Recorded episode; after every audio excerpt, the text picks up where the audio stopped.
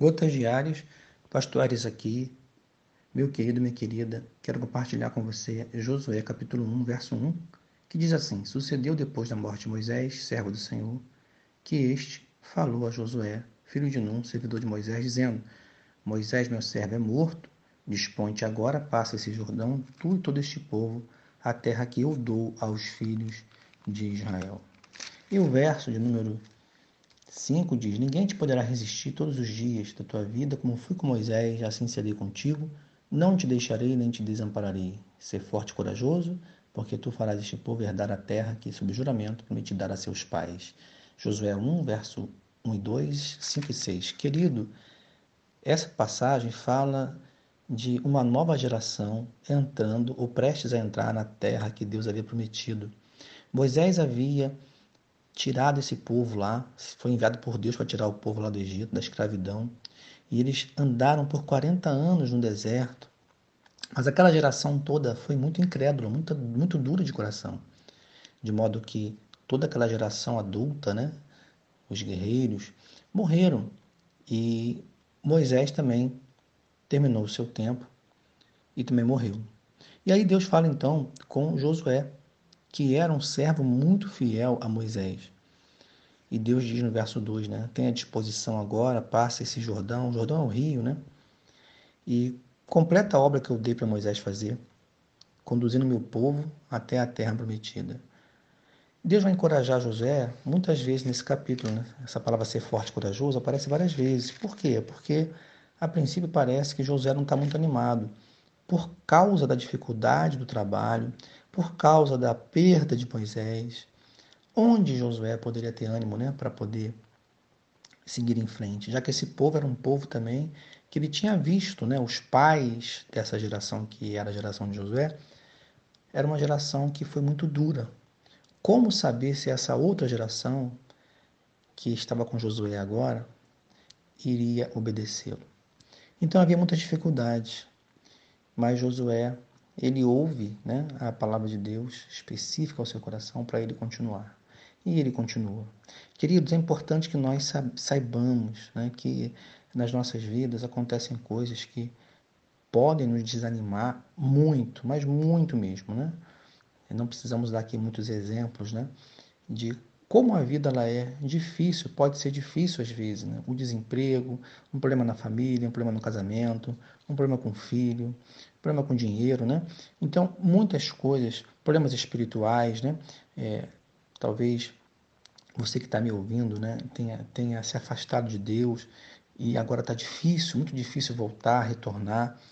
É, problemas é, é, o que não faltam né, para desanimar a gente e alguns parecem ser assim muito poderosos né, aos nossos olhos, ao ponto de tirar o nosso ânimo né, para a gente seguir em frente. Mas o que Deus tem a nos dizer nessa oportunidade é que nós precisamos seguir em frente.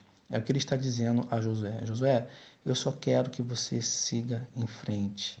E Deus está te dizendo hoje, eu só quero que você siga em frente, que você continue, que você não desista, que você não recuse que você não recuse a caminhar comigo na minha presença antes do Senhor. Por quê, querido? Porque Deus está prometendo a nós, seus filhos, aquele que crê em Jesus Cristo, que assim como ele foi com Josué, ele é conosco. Você pode tomar posse dessa palavra, quando ele diz: Ninguém te poderá resistir. Assim como fui com Moisés, assim serei contigo. Não te deixarei, nem te desampararei é o verso 5. Deus não vai te deixar e não vai te desamparar, mas Ele vai estar com você nesses momentos todos seguintes.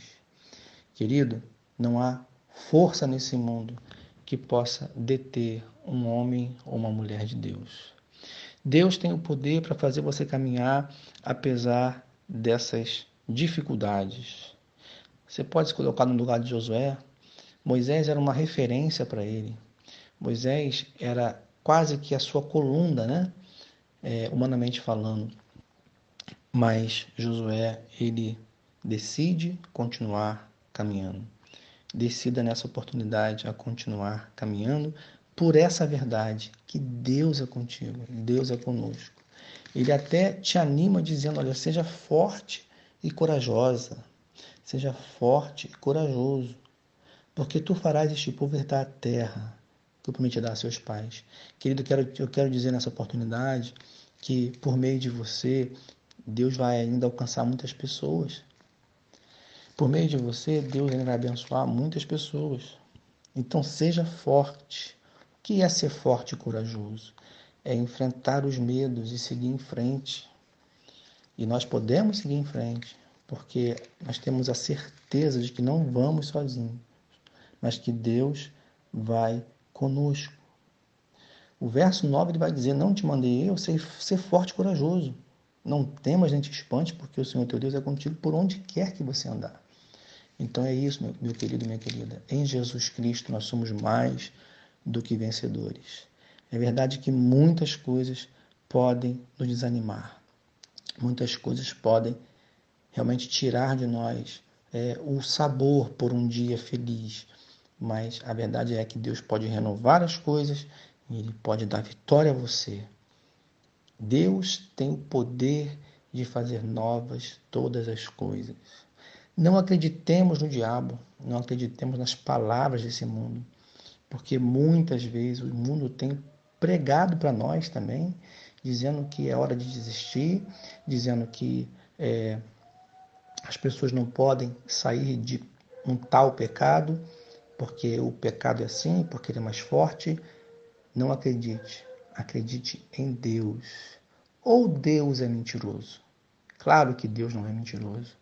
Se ele diz em sua palavra que nós somos mais que vencedores, que o pecado não tem mais domínio sobre nós, então isso é verdade. Entre o mundo, entre o que o mundo diz e o que Deus diz, fique, querido, com aquilo que Deus diz. Seja forte e corajoso. Deus abençoe sua família, sua casa, sua vida, sua igreja, em nome de Jesus. Gotas diárias, pastores aqui.